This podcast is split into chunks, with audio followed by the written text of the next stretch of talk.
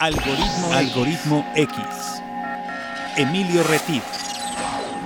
Francisco Disfín. Esto es Algoritmo X. Comenzamos. ¿Qué tal? Soy Emilio Retif, esto es Algoritmo X. Tengo el gusto de saludarles. Paco, Disfink. Yo también aquí. tengo el gusto de que me saludes, Emilio Retif. ¿Cómo te va Su el día de hoy?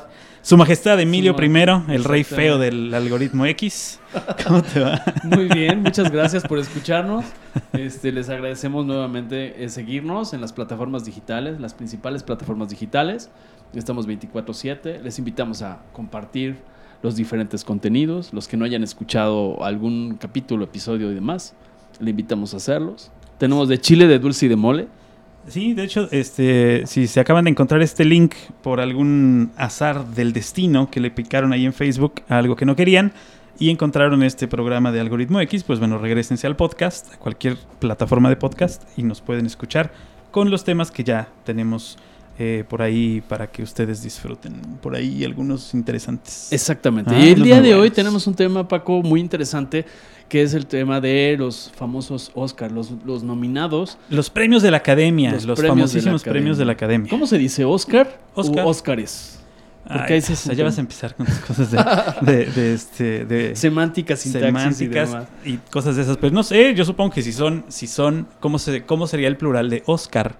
Óscares. Óscares, sí. o los Óscares. Los Os- pero es que hay quien dice que los Oscars. Lo que pasa es que esa parte es, yo creo que ah, la parte ah, del, del anglicismo, ¿no? Del Oscars, the Oscars, The ¿no? Oscars, ¿No? Es la parte de, rescatar, como le dicen en Estados Unidos, que aquí pues ya sabes que se nos da eso de andar copiando. Exactamente. Bueno, copeando. ¿no? y estamos aquí el día de hoy. Ustedes no nos ven porque esto es radio hablada, pero nos Hay que agradecer precisamente. cómodamente. Eh, estamos en una de las empresas jalapeñas más prósperas, que es. Cinetics. Les agradecemos muchísimo a Adán Velázquez, que es el gerente, y a Abel Zamora, que es el gerente de operaciones, Paco. a los dos que nos están recibiendo en esta eh, sala home. Home, que es una La sala, sala, home. que no, no invitamos- tenía, no tenía idea de que existiera algo No. similar. ¿Tú sí? Exacto, porque es mucho, muy superior a la- todas esas cosas de la, de la sala VIP. Esta es una auténtica VIP.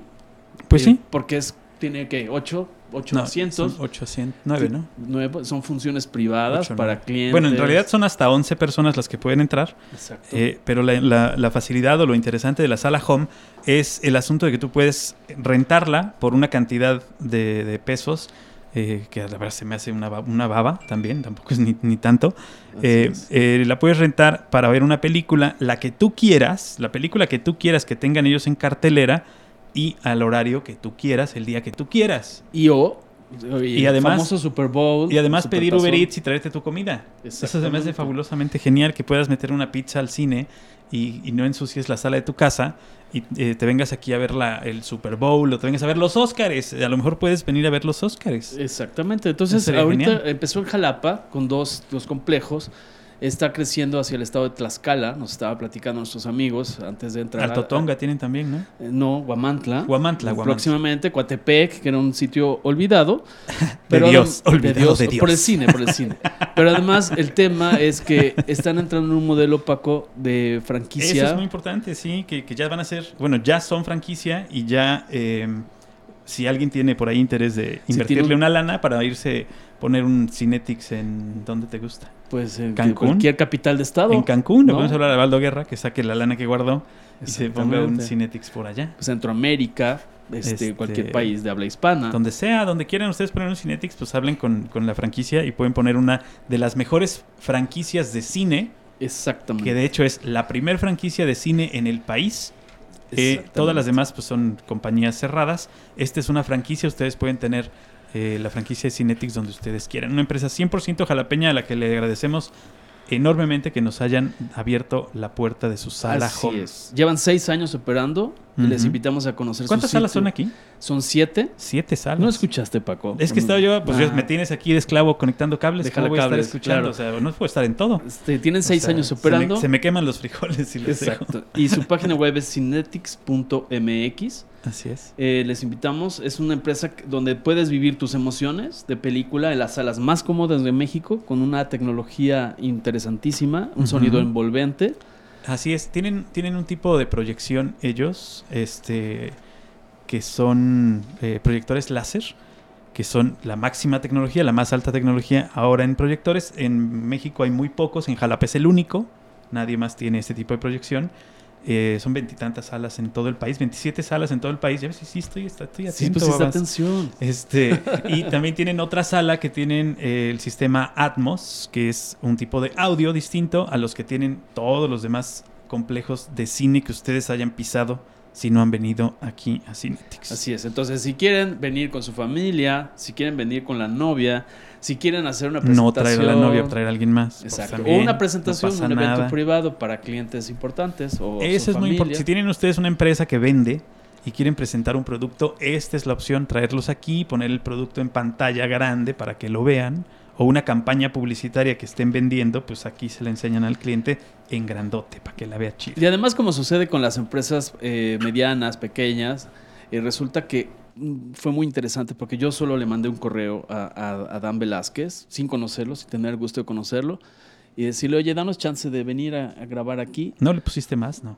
¿Manda usted? O sea, no, no, lo, no lo enamoraste antes no, de venir. ¿no? fíjate que fui así, conciso y Conciso preciso. y preciso. Y, y tuvo la gentileza de responderme y decirle, esta es tu casa. Entonces, y Pues, ahora ah. nos acaba de decir que esa es tu casa. Y también. no nos va a sacar de aquí. ya no nos va a sacar, No, ya estoy pensando alojarme aquí en la sala. No, no es cierto. No, seríamos incapaces de hacer eso, pero tal vez sí. Pues muy bien, pues ya ¿Y dado por, el- qué, ¿Y por qué estamos aquí, Emilio? Eso es lo importante. Pues porque tiene que ver la emoción del cine, Paco. O sea, porque realmente Porque hoy vamos a hablar de algo muy importante. de la entrega de los... ¿No te acuerdas que ya lo dijimos? Por eso, pero para los que acaban de, de- de- de poner atención, al- al- Para los al que nos acaban de...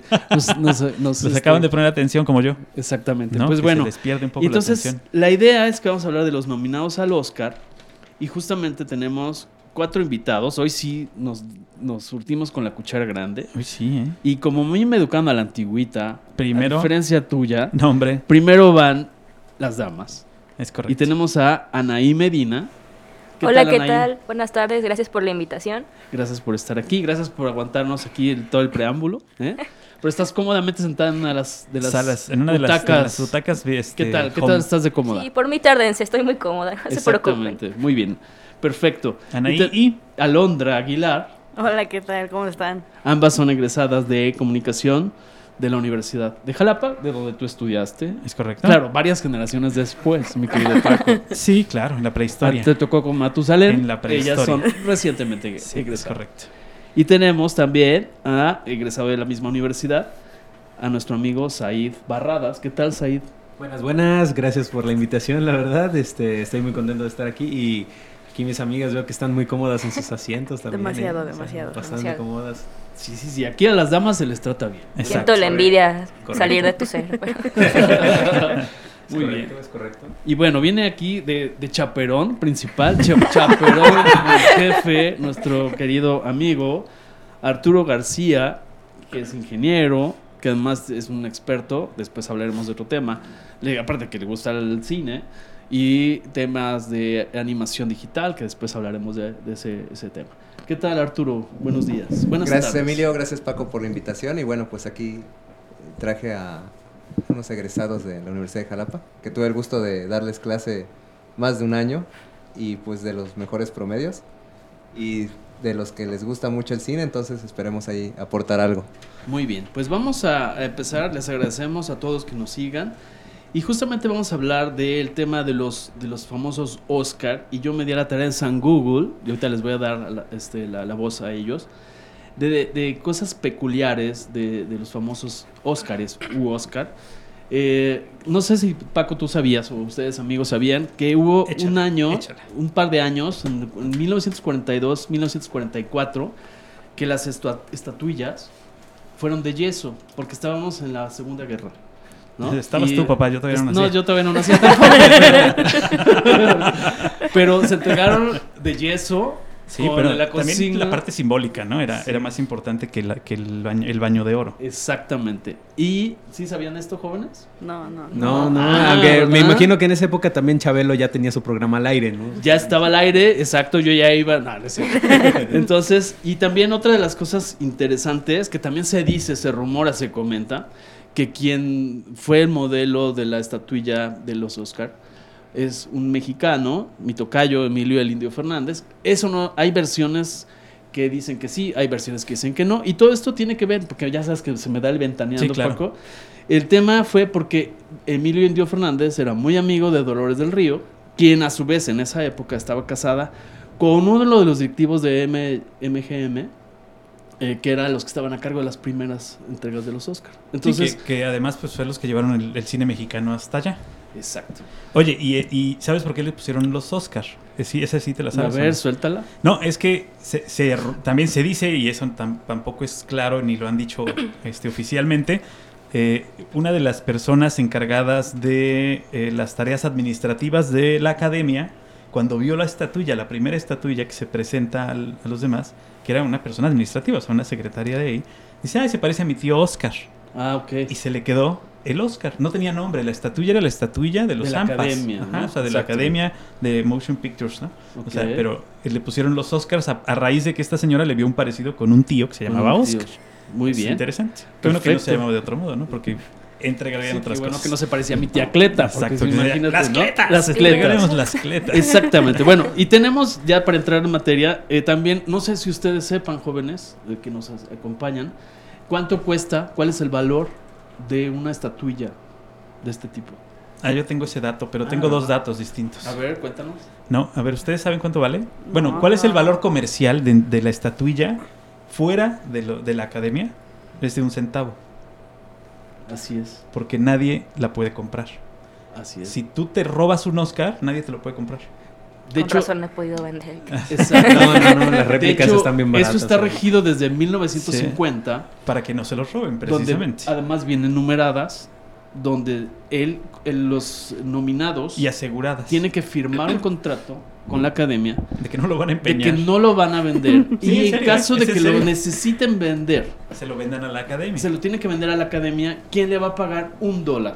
Un dólar Nada más y es el primer postor. Porque eso es evita el tema del mercado negro.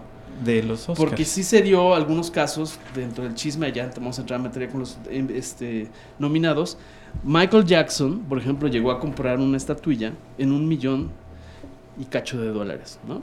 En una subasta. También David Copperfield, un mago que nada tenía que ver con las- el cine, Gente que no, Se que hizo no de tenía otra por qué tenerla, claro. de esos ricachones, Sí, así nada como más para la Paco. colección ahí para poner. ¿no? Ellos no toman el metro, ellos no toman el camión. Por no, excentricidad nada más. ¿no? Exactamente. Sí, sí, por, pura Y- excentricidad. Entonces yo siento que eso le da un valor, ¿no, Paco? Como decías, este, aunque sea una aleación y lleve un baño de oro, el tema aquí es el valor que tiene, más que el precio. Y Es creo que eso es lo que le ha dado todo el todo el, gran, gran este interés de la gente por ganarse una estatuilla de 34 centímetros de altura, 3. Exacto. Es más o menos como el micrófono que tiene Emilio enfrente, así más o menos de esa altura. Exactamente, 3.5 kilos. Es pesado, sí, ¿No? en efecto. Como una coca de 3 litros. Exacto. para que, para que la Para gente hacer oye referencia. Para hacer referencia, ¿no? referencia. Este, y lo interesante es el paquete que te regalan como nominado al Oscar. O sea, ¿cono- lo- ¿Conocen ustedes los paquetes no- de los nominados al Oscar? Sí, ¿A poco hay un paquete? Hay un sí, paquete, claro. Son, son paquetes de, de los patrocinios, puro patrocinador de, la- de Y, los pues, por Oscars. ejemplo, es, Sí, sí, es sí. famoso cuando salió el, iPod, por ejemplo. A todo a, mundo todo- les a dieron un todos los ganadores del Oscar les regalaron un iPod. Sí, Ah, el, y- el paquete más, más eh, pequeño eh, de los nominados al Oscar que reciben eh, ronda los 25 mil a 30 mil dólares a cada persona nominada, así sea la categoría que sea. Eh, y viene incluido pues bonos para viaje, para cruceros, para restaurantes muy caros, para este alta costura, para que les, les fabriquen sus, sus trajes para las siguientes entregas, etcétera. Y bueno, al ganador todavía viene un paquete extra de otros patrocinadores que por supuesto pues incluyen las campañas de los shampoos, las campañas de los eh, cosméticos, las campañas de los autos, que pues ya siendo ganador del Oscar pues vende más autos, ¿no? Vende más cosméticos y vende más shampoos. Emilio, por ejemplo, si te toca una campaña de shampoo, pues ya. Ya, ya porque ya bailé. ya, ya mandamos a pavimentar esa calle. Exactamente. Ya no. Bueno, y ya para terminar no. esto, también hubo casos como Steven Spielberg, que se hizo de una estatuilla. Compró un par de estatuillas, la que ganó en en 1935 Clark Gable y Bette Davis en 1939, pero él, fíjate lo que hizo. regre- lo regresó a la academia, como para Las rescatar consiguió. el tema de, que- de no fomentar el tema de- del mercado negro. Y lo mismo hizo Kevin, Kevin Spacey el tema se hizo del- de, la estatuilla que había ganado en 1946 George Steele y resulta que lo compró en un millón y medio de dólares y lo regresó a la academia para darle el valor que este tiene. Estamos hablando de la 4T, ¿no? ¿Verdad? No, No, no, no, no. no. Ah, ok, perdón, perdón. Es que no, me perdí, me perdí Te por un perdiste. momento. No, no, no. Por un Es momento, por parte del aquello, por aquello de la, por aquello de la, de la honradez. Me Así perdí. es. Pero bueno, Un poco. vamos a darle voz a nuestros invitados, a Said, a las chicas. Por ejemplo, ¿cómo ven los nominados del mercado hispano? Que es el idioma que hablamos. ¿Cómo ven? Almodóvar, este, este señor, Banderas. Banderas. ¿Cómo lo ven, chicos? ¿Qué, qué, qué creen ustedes? A ver, vamos a empezar ¿Hay por darles posibilidades voz. o no? Pues primero que nada siento que está bien que haya como tal una representación de como del mundo hispano, Ajá. pero siento que quizás sí a como estuvieron las películas y a como están las nominaciones y todo lo que se ha dicho tanto en redes o en las críticas, que quizás sí la tengan un poco difícil de ganar. Quizás aquí Banderas, que es contra en contra de Phoenix, que es el principal, que es como el favorito de todos. Creo que sí, quizás la tiene un poco difícil en ese sentido. ¿Por qué crees que lo tenga difícil? Porque siento que le dan a veces más valor a lo que se habla que tanto más allá de la interpretación. Claro que su interpretación fue muy buena en el Joker, pero creo que quizás sí la tenga un poco difícil en ese sentido. Yo también creo que para los Oscars no es. No, no va a ser el favorito. Por el tipo de academia que revisa los premios. No porque él haya tenido una, una actuación que se le pueda eh, criticar, porque es muy, muy buena. Pero la academia no premia esas cosas normalmente. No Premia sé más ustedes. la popularidad, ¿no? Mm, sí, y, y la parte de actuación eh, eh, más apegada a la línea este, formal y no experimental, ¿no? Creo yo. No, se han aparte. dado los casos, se han dado los casos. Hay, hay casos donde, por ejemplo, en el año pasado, si no mal recuerdo, o el antepasado, estuvo Roma nominado a varias categorías, incluso Mejor Director estuvo en dos categorías de Mejor Película en general y Ajá. Mejor Película, película extranjera, Sí. en donde ahí sí se debatía incluso mucho sobre por qué no debía ganar Roma Mejor Película, ¿no? Porque los premios de la academia, aunque reconocen lo mejor del cine, también a veces actúan de la forma políticamente correcta. Como con Moonlight. Ajá, o sea, porque en realidad hay, hay películas y se ha dado los casos donde incluso se busca una temática principal para que los nominados tengan un mensaje que darle a la sociedad americana que a veces ni siquiera toman en cuenta. Y en el caso actual con Antonio Banderas y con las películas o la representación hispana, no tienen mucho peso ahora porque en realidad hay otros temas que están sonando bastante, al menos en Estados Unidos, que están tocando con otras películas que están teniendo un mayor relevancia. Y ahí sí quisiera hacer una opinión sobre de que premian solo la popularidad. No es tanto así porque si fuera el caso entonces tendríamos nominadas películas como la de Los Vengadores, pero en mejor película, no en mejor Hay, efectos hay gente que está, hay gente que está muy molesta, ¿eh? Por eso. Yo Sí. no, yo Eh, no, no, porque la no. verdad es que este y, o sea, y- y me voy somos fans, pero no estamos molestos. Es que hay gente que está muy molesta porque la verdad la última película de los de los Vengadores eh, pues fue una película emotiva, etcétera, muy bien hecha, lo que tú quieras, pero finalmente es una pantalla verde. Había que premiar a la computadora. Pero es la que más taquilla genera, ¿no? Sí, Sí, claro. pero el ejemplo claro fue el año pasado, fue Black Panther nominada. Ajá. Sí, sí, Pero, pero, eso ahí fue en la parte de en la parte de ser inclusión, en la parte de y todo inclusión, eso, ¿no? Esa, esa, esa doble moral que manejan, que manejan los Óscares, en donde sí te voy a nominar porque eres negro, ¿no? Y no porque eres actor. O Ta- sea, También se está dando que los miembros de la academia ya tienen una edad, por así a- decirlo, más joven. No, no por O sea, ofender a. o sea, ha habido no un a cambio generacional. Entonces ahorita sí ha habido nominaciones. Claro, que a- sí hay variantes. Exacto. Porque ya están pasando Es, que hay eh, personas que ajá. ya no son. ¿Tú sabías los que la- los miembros de la miembros de academia la- que votan no saben nadie quiénes son? No, son 9000. Ajá. Pero no nadie sabe quiénes son. No, algunos sí están conocidos. Por ejemplo, la hija de Phil Collins, Lily Collins, es una de las que votan. En Ajá. México tenemos a Jaime Camilo y Eugenio Derbez. Por ejemplo. Ah, no, bueno. Entonces también no, por eso no, ya- no ya nos vimos. exijamos mucho de que porque Almodóvar Además, está... además, con tantos votos, pues digo, ya nos damos cuenta que cuando votan muchos y tan diversos, pues los, los gustos pueden ser este eh, pues, muy def- definidos de la forma como quedan precisamente estas, estas nominaciones. De lo que decían de la, de la nominación a Mejor Actor, eh, tenemos Antonio Banderas por Dolor y Gloria, Leonardo DiCaprio por este, Eras una vez en Hollywood, eh, Adam Driver por Historia de un matrimonio, Joaquín Phoenix por El Joker y Jonathan Price por Los Dos Papas. ¿Tú ya viste las- Los Dos Papas? No. ¿No la has visto? Ok, esa película es una película que está hecha, para, o está hecha por Netflix. Eh, también la de Marriage Story. Eh, en este caso, tiene 24 nominaciones Netflix, que eso es digno de, de- de o sea, y es de relevancia. Una plataforma digital que originalmente es competencia directa del cine, tiene 24 nominaciones. Cuando apenas que sale Netflix, o sea, tenemos en menos de 11 años que se lanza Netflix, no tenía ninguna, ¿no? En 11 años ha ganado 24 nominaciones, o sea, es importante decirlo que tan solo en categoría de mejor actor, pues tiene dos. Dos películas, ¿no? Es, es- es importante mencionar. Yo creo que Leonardo DiCaprio es un excelente papel, un fabuloso papel en, en Eras una vez en Hollywood. No sé si ustedes ya la vieron. ¿Les gustó? Sí, sí, sí. ¿Les gusta, ¿Les gusta Leonardo DiCaprio? ¿Les gustan sus actuaciones? ¿No les gusta? Sí, pero no creo que se lo vaya a llevar. No, yo tampoco. Yo creo que hizo un excelente papel. Eso sí, lo reconozco, hizo un excelente papel. Antonio Banderas también hizo un excelente papel, pero se lo debe al director. En este caso, se lo debe al director. Está muy bien dirigido él. Eh, Adam Driver también hizo un excelente papel, pero se lo debe al director. Eh, no sé si han tenido la oportunidad de ver estos clips donde sale el guion y él haciendo la, la actuación del guion. Sí. Sigue de pies a cabeza el guion. Es que también No es la historia del director, ¿no? Claro, es- Obviamente la dirección iba a ser una cosa así como Es- de yo sentí así. específica. Tienes que hacer esto, ¿por qué? Porque pues es mi historia, no puedes ponerla de otro modo, imagínate. Y le vuelve a, le vuelve a cobrar la lana a la fue mi divorcio. Claro. Ah, exactamente. ¿No? Aprende de mis errores. ¿no? Exacto, sí, sí. Sí, mira, aquí le dice así, así, así es que... Se parecía a. Scarlett Johansson, mi esposa, o sea, obviamente. Sí, O sea. Ahí fue, ahí sí fue la parte, la parte donde se voló un poco, no creo, no la conozco. He tenido el morbo de pues, buscar, pero... No, no, la verdad lo, dejé- lo dejamos ahí, pero creo que este cuate, este, pues ahí pues tuvo la oportunidad, ¿no? Decir, ¿qui- ¿a quién voy a poner de mi ex esposa?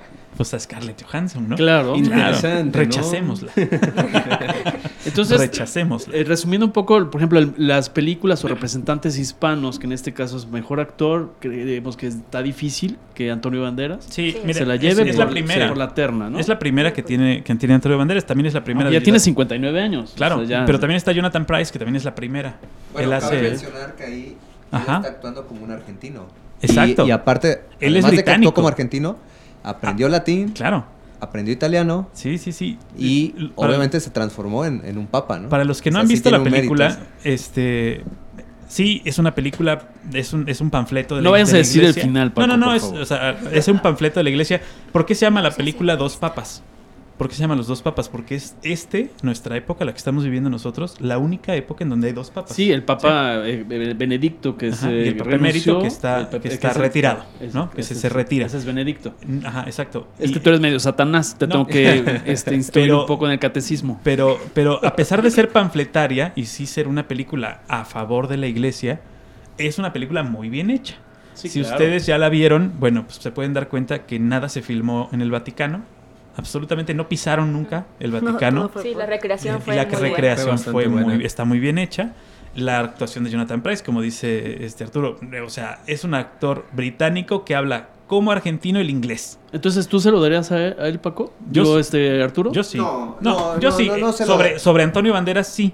Nada más. Ahí sobre nos Antonio daremos Banderas. cuenta si hay una línea religiosa, si es que llega a ganar, pero no creo Sí, que pues, gane. sí. Por No, yo encima, tampoco, de, yo por tampoco, encima ¿eh? del guasón. No, no, no, no, claro que no. No, es que es visceral el guasón y Sí, yo es diferente. la- Por cierto, es el los- punto de partida contra todo lo demás, ¿no? O sea, es, es subir la, la, la medida muy alto. Sí, la barra, al- la barra queda muy alta. Y aparte, se le compara contra el otro guasón y todo mundo decía, no, pues es imposible que vayan a superar. A Heath Ledger, Claro. ¿no? Sí, Por sí. cierto, Sí, los sus invitamos años. a escuchar en nuestra, nuestra eh, menú de programas anteriores. Hay un análisis del perfil psicológico de Arthur Fleck, Del personaje, claro. del personaje y del guasón. No estamos hablando del tipo actoral, les invitamos. Digo, el calce, ¿no? El solamente, solamente la parte psicológica, sin, sin meternos tanto en la actuación y en la dirección. ¿Tú qué opinas, Said? ¿A quién se lo das? Em, de mejor actor, Sí. pues Se lo van a dedicar, dar a DiCaprio, vas a ver. No, no, no. La No época, la- Ya, el momento de DiCaprio Sí, ya, ya, fue con fue. El Renacido. ¿Quién Y de hecho, esa era la campaña eterna de que Leonardo ganara el Porque ya Oscar, lleva varias nominaciones. Era como el Cruz Azul de los Oscars. Desde o sea, Titanic, ¿no? Llevaba- así llevaba siento seis. que no fue su mejor película Llevaba cinco, para llevaba Oscar. cinco. Para Llevaba más, cinco. mucha gente comentaba que la época de DiCaprio era con El Lobo de Wall Street, Sí. que esa Ujú. era el papel que le iba a dar el Oscar y no lo ganó. Y en hablando ya de las nominaciones actuales, yo creo que Antonio Banderas la tiene difícil. Jonathan Price hizo una gran interpretación, la verdad. Pero siento que por la misma temática de que es un poco... No... Puede ser tendencioso, o se podría ver tendencioso dárselo a él, ¿crees tú? Mm, no, no, la verdad no creo, porque ahí entra más como de la competencia con la que se está enfrentando. Tienen más méritos también por nombre de directores, por Claro. nombre de pues cómo se desarrollaron las historias. Y también, pues ellos son más famosos. Ahora sí, ahí entra el, el tema de la popularidad. Ahí sí, de que, ok, es más conocido Leonardo DiCaprio, Adam Driver, que ya está saliendo mucho más en este tipo de premiaciones. me cae mal. por, por matar a Han Solo me cae mal. Ah, bueno, bueno, eso, ese ya es otro tema, ¿verdad? Eso si te cae bien o mal, pero de mal. que ha Pero no, tenido pero es muy buen buenos- actor, claro, Sí. es excelente actor. Y Joaquín Phoenix, que ahorita es el caballo de todos para ganar el Sí. Oscar ahorita, Sí, pues también tiene bastante mérito porque sí llega a una preparación extrema y aparte la nota, película tuvo una gran aceptación por la crítica en general. A pesar- acaba, acaba de ganar otro de los premios previos a los Ayer, Oscar, ¿no? eh, Ayer. bueno, estamos grabando al día, al día el que lo premio estamos de los grabando. sindicato claro. de actores, que eso indica que hasta los mismos actores saben Lo que él reconocen, fue claro. el mejor hombre en esta competencia. Ya ganó los Golden, ya ganó los SAG. Este, Ojalá se lleve el Entonces, Oscar. yo Sí, creo- sí. yo yo- creo que por compromiso se va a llevar el Oscar. O sea, creo que la academia se va a ver un poco obligada a dárselo a él. Eh, Sí. Veremos qué pasa, pero mi gallo es, es DiCaprio. No, yo sinceramente Por- sí se no lo porque daría se lo daría yo sí, por actuación, pero creo que se lo van a dar a él. Pero bueno, Ok. ese es, ese es otra Y bueno, paralelamente podríamos hablar de la parte de la mejor película, ¿no? ¿Cómo vemos el tema de la mejor película? ¿Quiénes son los nominados, mi querido Paco? Re- este, re- La mejor película está, eh, bueno, la película Ford contra Ferrari, esta película eh, de la carrera de Le Mans de 1966. Eh, The Irishman, una película de Martin El Scorsese, irlandés. el irlandés, que está en, es una película de Netflix, es algo importante de mencionar. Jojo Rabbit, una película fabulosa, no sé si ya la vieron, Sí. está Sí, fabulosa, sí. está muy bien, muy bonita la película, eh, de, un, de un director que también pues es controversial, porque dirige de un modo totalmente diferente a lo que la academia normalmente pone. Mujercitas, que yo no sé por qué está ahí, la verdad, digo, no es una película como para el Oscar. Eh, la historia de un matrimonio, otra película de Netflix. Eh, 1917, creo que el mejor trabajo de fotografía que vas a poder ver este año. No creo que nadie más lo supere. Y, y estaría muy difícil. Eras una vez en Hollywood y Parásitos. Parásitos. Que es la surcoreana, ¿no? Eh, La pa- de ajá, Parásitos. exacto. Parásitos es un eh, tema, yo creo que es un tema aparte. Yo creo que el tema Parásitos es como Roma el año pasado, antepasado, ¿no? Eh, O sea, no venía mucho al caso estar en, como mejor película. Sí va a ganar mejor película extranjera. Estoy completamente seguro que va a ganar mejor película extranjera. Yo le daría el Oscar a la mejor casa del mundo. Está padrísima la casa que sale ahí. Sí, Este, pero dentro de las películas nominadas a mejor película, mi favorita es 1917. ¿Por qué? Porque el cine, como lo decía al principio Emilio, se hace con imágenes y las imágenes que tiene 1917 son perfectas. Muy Así. bien. Alondra, ¿tú a quién, a quién le das el Oscar? ¿No?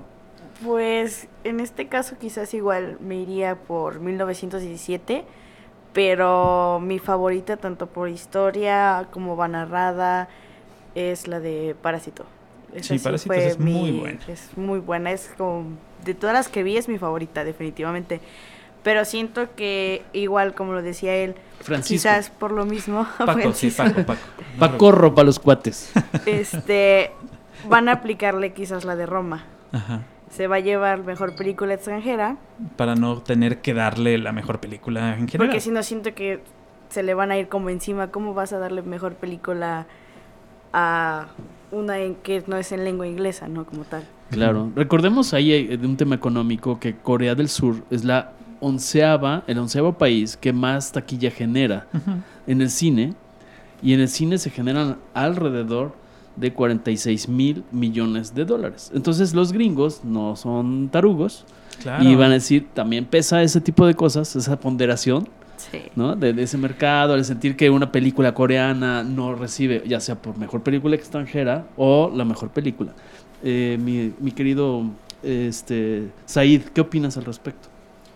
Pues en esta categoría, la verdad, aquí sí veo más pelea eh, entre quién se podría llevar la estatuilla a Sí, mejor está, película. está difícil. Sí, porque incluso en esta temporada de premios se ha visto una tendencia hasta hacia cierto actor o actriz en la categoría de mejor actriz de reparto en general. Y en películas sí ha ido variando, porque está The Irishman con Martin Scorsese al mando, que es una película bastante larga, pero que tiene una historia que contar muy entretenida. En 1917, que Paco lo menciona bien, es la- el mejor trabajo de fotografía que se va a ver este año porque te da la sensación de ver la película grabada en una sola toma, que eso ya es bastante difícil. Muy, muy no bien fue solo hecho. una to- toma, fueron No, varias. obviamente, No, sí, pero ¿no? pero hace la... Hace la ilusión la de que es una toma continua. Sí, atrás de cámara sí debieron ser varias tomas, pero Sí, en la muchísimas. película Muy precisas. es una secuencia enorme. Al estilo, al estilo de, de, mm, este Birdman, que, que también fue una, esa sí fue prácticamente una sola toma, eh, pero se notan los cambios de toma cuando se hacen los cambios de toma. En esta película de 1917, por lo menos yo solo lo noté dos veces, no sé ustedes. Yo solo noté dos Porque te cortes. quedaste dormido, No, no, no, maestro. No. Solo noté dos cortes reales de cámara. Este, uno que es la elipse de la, del día, la- de la noche al día y otro que es eh, el cascada. momento, el- no, el Cuando momento cuando entran a la, a la- a la- al búnker de la, de los, del enemigo donde se encuentra la rata maldita. Este, Ay, no, no, no. este, ahí, eh, en esos dos, sí se nota el corte. En la cascada, pues sí, lo puedes notar, pero digitalmente digamos que lo borraron, ¿no? Eh, el- la grúa, cuando llega al agua, se nota que hay un cambio, pero el agua hace que parezca que es la misma toma.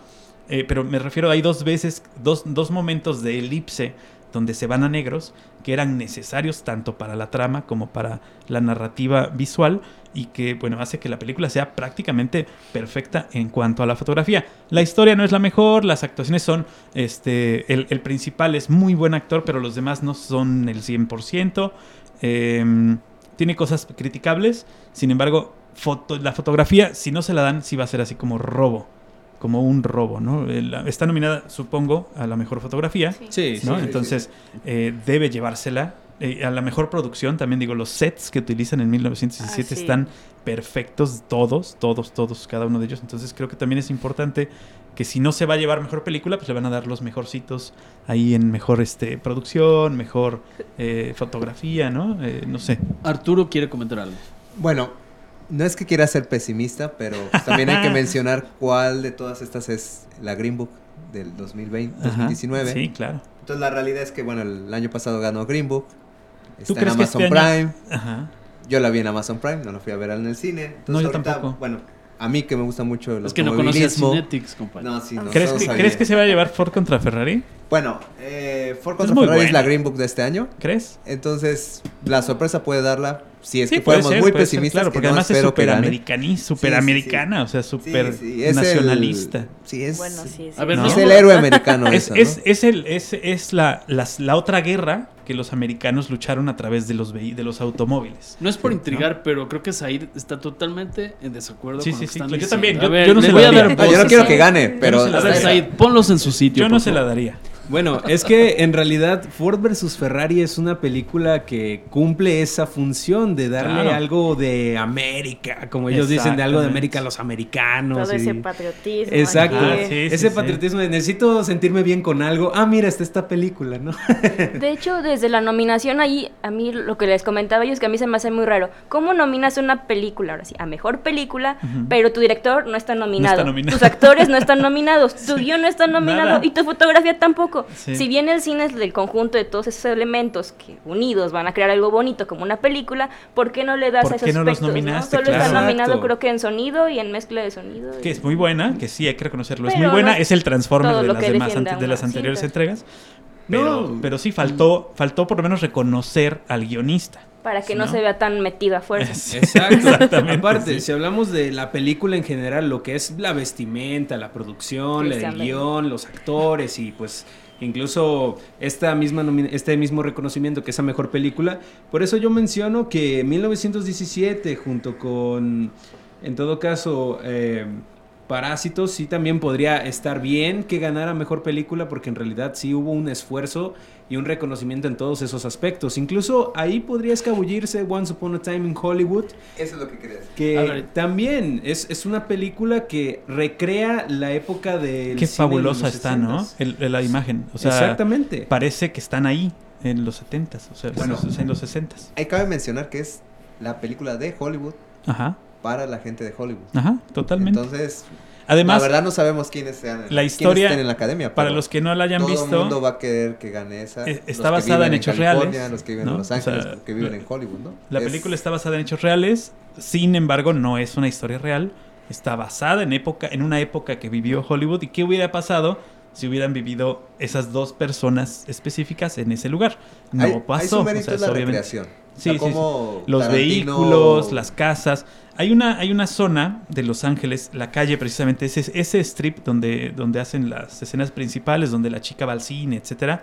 Esa zona de Los Ángeles, el gobierno de Los Ángeles, el, el condado de Los Ángeles, ha prohibido que se renueve gracias al cine. Y ya se quedó así, ¿no? Ya se va a quedar así para siempre. O sea, eh, prohibió para que precisamente los cineastas puedan seguir utilizándola como la calle que, se- que, el- que ha sido siempre como Los Ángeles. Es donde es, es digo, ha sido eh, usada para muchas películas y series de televisión y representa al Los Ángeles clásico. Y entonces ya está como protegida, como lo que tenemos aquí, que es así, este pueblo mágico. Bueno, pues algo así. Algo así, pero en Los O sea, Ángeles. se ¿no? fue hasta la Hollywood cocina. mágico. Se fue hasta, hasta, hasta el céspol de la cocina, mi querido Paco. Bueno, a ver, Algo a ver, así. Anaí, vamos aterrizando. ¿Cuál crees que sea entonces la mejor película? ¿Y cuál tú le darías la mejor película extranjera? Y más o menos por qué. De película extranjera sí se la daría a Parásitos, por Yo todo también. lo que el guion, la historia y cómo nos lleva como una montaña rusa desde la sátira social, después cómo pasa al terror y el final que es tal cual que uno se queda preguntando entonces quiénes eran los parásitos, ¿no? Al final de cuentas, y la fotografía. En cuanto a mejor película, tengo muchos conflictos. No creo que se la vayan a dar a los de Netflix, porque será como ir en contra de lo que está diciendo la academia de cómo una plataforma puede ganar algo que directores hacen desde hace muchos años y así. En 1917 me gustó, pero siento que es más forma que fondo, porque todos ahorita están alabando la fotografía y el sonido y todo eso, y sí, está muy bien, pero la historia como que me queda de ver tomando en cuenta el trabajo de San Méndez, porque él siendo un director de teatro y que empieza y en las obras de teatro sabemos que se le da más importancia como a la historia, el desarrollo de los personajes, como aquí hace algo así, ¿no? Y también es importante rescatar que de todas sus películas, solamente Belleza Americana y 1917 son películas como suyas. Todas las otras que ha hecho son adaptaciones de novelas. Ujú. Entonces siempre tiene como ciertos personajes contradictorios y en 1917 eso no está tan presente Claro. y que también se entiende porque son las anécdotas de su abuelo, ¿no? No puedes decir, ah, esa persona lo conocía, así, Ajá. pero siento que le faltó un poquito más. Es correcto. El, el, el- qué bueno que mencionas Belleza Americana. También fue muy criticada la academia al darle el Oscar a Belleza Americana, que fue también Sam Méndez. Eh, en su momento la gente no se la creía, ¿no? Eh, era una película que rompía con muchos esquemas. eh, hablaba de cosas que nadie había hablado en el cine. Claro, estamos hablando de hace 30, del 90 y nada. ¿no? 20 y No, tan- tanto 21 no años. exageres, 21 es años. muy exagerado el 21 día de años, hoy. 21 años. Este, El siglo pero pasado. era, te era, está fallando pero era, era, era difícil que, que se, que se premiaran ese tipo de cosas. ¿Tú se lo darías entonces a mejor película? Mejor película. Mejor películas, si por mí fuera se lo daría Parásitos, pero sé que se lo va a llevar 1917. Pero se la darías como mejor película extranjera. A No, los dos. A las dos. Mejor película extranjera y mejor película. Porque está nominada para las dos Entonces, categorías. aquí, eh, para ti ya bailó la parte de Dolor y Gloria, que también estaba nominada como película, ya también la parte de hispano. Sí, que, fíjate que Dolor y Gloria es muy buena película. A mí me encantó los colores, la, la, la- la sobreposición de imagen, etcétera. Pero es una película de Almodóvar, nada más. Se No- llamaba. No, no, este, no, no propone más. Ok. Aparte, creo que es la historia de Almodóvar escondida en alguien más. Creo- ¿Sí o no? ¿Ustedes tienen, ustedes qué dicen? Said está como pensativo. A ver, Said, venga. ¿Cuál es tu gallo? A Ponlos ver, en su mejor lugar. película, ¿quién va a ganar y quién se la das tú? A ver, Película y- ¿quién- extranjera. A ver, ¿quién va a ganar de mejor película extranjera? Creo que en eso estamos, estamos de Todos acuerdo. de. Parásitos. Todos, Parásitos. todos Es que. Parásitos es esa película que no esperabas, que llegó para mostrarte que Corea del Sur tiene una gran calidad en cine. o al menos con el doctor, el director este Bon Joon-ho, me parece que es ese el nombre, exacto. Y como dicen ellas, la crítica social que hacen a una cultura que no comprendemos al 100% como lo son los coreanos, pues la verdad generaron una historia bastante atrapante y entretenida, con todo y el terror y con lo que se pudiera este, presentar en la película. ¿Y por qué en mejor película yo no se la daría? Porque, bueno, aquí sería ya ver qué película convence más a los críticos o qué película les pareció que estuvo mejor hecha en general, o sea, una película Sí. bien hecha. Aunque la historia no sea la mejor, aunque no tenga los mejores actores, pero que la historia les haya gustado. Incluso yo me decantaría porque va a ganar Once Upon a Time in Hollywood. Sí, ¿verdad? Eras una vez en Puede Hollywood. ser. Eras una vez en Hollywood. Muy bien. Arturo, Igual. pon en orden a tus alumnos, por favor. Pues, yo opino que y quisiera que ganara Once Upon a Time en Hollywood. Ajá. ¿Por qué? Por el hecho de que Tarantino lleva pues, un récord bastante respetable de buenas películas. Y yo creo que ya se lo merece. O a lo mejor que él gane mejor director. Ok, pero haciendo una ponderación en lo que tú quisieras y en como lo que dice la prensa y, y la promoción que a veces sabemos que se hace previo a las entrevistas, toda la presión mediática, ¿cuál sería tu dictamen al respecto? Yo creo que 1917. 1917. Eh, Tarantino lleva cinco nominaciones en su carrera, dos Oscars, ¿no? Apenas. Entonces, este sería como el tercer Oscar, que sería bastante bueno. Eh, mejor director, vámonos por mejor director, ya que estamos hablando de directores. Eh, Martin Scorsese tiene 10 nominaciones en su carrera, solamente se lo ha ganado una vez. Eh, Todd Phillips tiene cuatro nominaciones, digo, es sorprendente, pero tiene cuatro nominaciones. Sam Mendes tiene cuatro nominaciones, se lo ha ganado una vez. Y eh, Parásitos tiene tres nominaciones por esta película nada más, ¿no? O sea, eh, Bong Joon-ho tiene tres nominaciones por esta misma película. Aquí cabe mencionar, digo, ya que estás mencionando, estás mencionando director, pero Director. Scorsese, Scorsese es donde va implícito la parte de fotografía, donde va el mexicano Rodrigo Prieto, Ahí, ¿es correcto? ajá, Rodrigo Prieto no es la primera vez que lo nominan. Él tiene ya cuatro nominaciones. Esta es la, la cuarta nominación en su carrera eh, por, por el, el irlandés. La tercera, perdón, la tercera nominación en su carrera. Ok, pero volviendo a director, aquí nada más yo hice como referencia Sí, sí. para decir dónde va, dónde va a posibilidad de un mexicano, de los dos que está en juego en esta, en esta ocasión. Aquí, chicas, ¿qué opinan al respecto de- del mejor director? ¿Quién es su gallo? Anaí o Alondra, Alondra, que casi no habla. pero no... Suéltale la boca, por favor, Anaí. Exactamente. A ver, venga. Deja de pellizcarla. Creo que en este sentido quizás se la va a llevar eh, Scorsese. Ujú, ¿Por qué ya crees? después de tantas nominaciones, como que quizás ya como que le toca y hace como O sea, ya es por cansancio más que por, por mérito. Siento que en este caso, como hace una película tan larga en ese sentido y tiene como a esos actores principales que pone De Niro, ¿no? Al Pacino, entonces creo que a lo mejor él es como, quizás pienso que el que se la va a llevar, pero si nos vamos a todo, que todo el mundo está diciendo 1917 y que esto y que la y también mejor fotografía. eh, toma y que lo de mejor- Netflix, ¿no? Que no- que Sí, es también por eso como que de Netflix y decir darle mejor director a alguien que está en algo de streaming como que no es lo que le conviene a la academia. Este, entonces creo que también sería el de 1917. ¿Crees que haya jugado para que se haya excluido a De Niro en, en la nominación?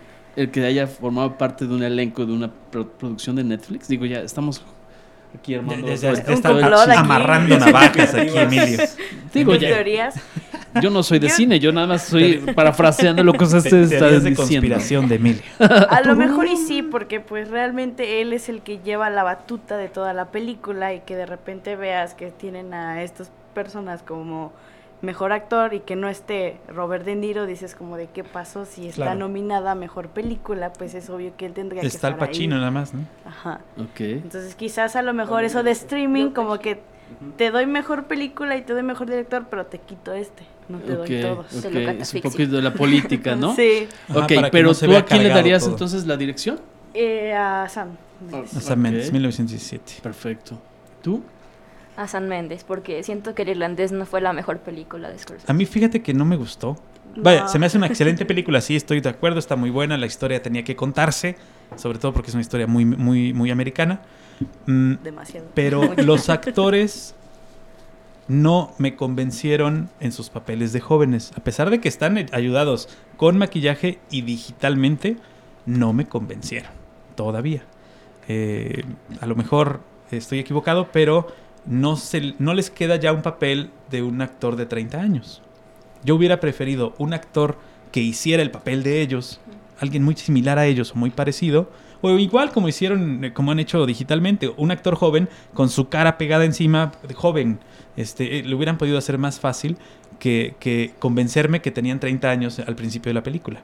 Se, Pero ve, igual, se ven bastante... Durante el transcurso de la película y durante Ajá. la historia, como que uno se queda esperando como qué va a pasar realmente o en qué momento va a suceder Fíjate que algo. Y Eso no me Es decepciona. lineal. Eso no me decepciona. Scorsese no me decepciona en ese sentido. Está muy bien dirigida, la fotografía está perfecta, está muy bien iluminada, los sets están súper bien hechos. No me decepciona el hecho de que no haya un punto en el que explote la película y te ponga a llorar o te ponga a aplaudir. Eso no me decepciona. A mí la película, yo la película la disfruté las tres horas y media, te lo juro, las disfruté muchísimo, pero no se me hace una buena película. no. O sea, simplemente, eh, eh, ok, no es una película, tampoco está hecha como para que en algún mo- tenga un punto nos- este, neurálgico donde te ponga a temblar y de ahí reduzca otra vez. No, es una película plana, plana, plana, toda la película. sí, Sí, bueno. o sea, Entonces, las chicas, el voto femenino de este programa, ¿cuál sería entonces? Nos decantamos por... Sam, Méndez. Sam Mendes, Yo no se lo, yo director no se lo daba, pero este sí es muy bueno, está muy bien dirigida la película. Ok, ahora, nuestros invitados, Said. Bueno, como me gusta el peligro y llevarles la contraria. Exacto, exacto, eso es lo ¿Quieres interesante. morir? Por eso están frente a frente, ¿no? Exactamente, ¿no? Em, no, aquí yo creo que sí podría jugar incluso el efecto Roma de que el director Bon Joon-ho sí puede ganar esta categoría como mejor director, porque al menos esta categoría también está peleada en toda la temporada de premios. Han ganado tres directores diferentes, Sam Mendes, Quentin Ajá, Tarantino y Bong Joon-ho. Interesante eso, ¿no? Exacto. Entonces, aquí yo creo que incluso sí se la podría llevar él por la buena historia que es Parásitos y por la. Pues ahora sí, el excelente trabajo de dirección que te lleva de lo sereno al terror de en un momento. Y que es algo, algo nuevo, algo fresco en la entrega de los Óscares, porque siempre estamos acostumbrados a una película americana hecha por un tal vez director irlandés o italiano, pero en este caso llega un surcoreano a dar una nueva idea de cómo hacer una película. Entonces yo sí le daría el, premio a Bong Joon-ho. Ok, entonces descartamos hasta ahorita, de acuerdo al voto femenino y al voto de Said, el tema de El Guasón como dirección está fuera. Es de reconocérsele el trabajo, cómo pasa de una película de como la de ¿Qué pasó ayer? a Joker. Ajá. Sí, se le reconoce, Sí, pero claro. sin embargo creo que no se le ha mencionado tanto como para perfilarse como un posible ganador. Y eso también influye mucho en lo que están diciendo las otras personas o qué podrían decir las personas que votan. Ok, maestro García, díganos usted. Bueno, aquí pasa algo. Todd Phillips no va a ganar porque la academia castiga mucho de dónde vienes. Y él viene de hacer Hangover. Entonces es un, es un director de comedias y... Ya se enojó Y- Paco, ya se fue porque no está de Y acuerdo. la academia no, no va a ser difícil, yo creo que tal vez dentro de 10 años podrá competir, pero mientras, mientras esté en toda la mente de lo de la, de la academia, no, no le van a dar un premio a, a él. Yo creo que sí va a ser Bon Joon-ho. Al final de cuentas está el antecedente de todos los directores mexicanos que han ganado últimamente Como mejor director. Ahí no pesará, Arturo. Digo, ahorita, ahorita Hay una el tema apertura. de, de- sobre todo de hacer América grande otra vez y demás, con todo este señor. No, porque Naranja. el año pasado fue la reacción contra, en este caso, el presidente de Estados Unidos, ¿no? Entonces yo creo que sí podría ser un... ¿te fijas? Yo podría diciendo ser de una señor reacción. naranja. Y no, y no el- nos vayan a censurar. Oye, es, es que él, seguir. es que él sí quiere sacar su visa, tú no. Él quiere conocer allá. Él tiene abierta una solicitud de Quiero ir a visa. Disney. Yo sé, yo quiero conocer a Mickey a Mouse. Hollywood, ¿no? Entonces, Quiero conocer a Mickey sacar la Mouse. visa. oye, no, sé, no manches. Ok, Paco, entonces, ¿qué sigue, Paco?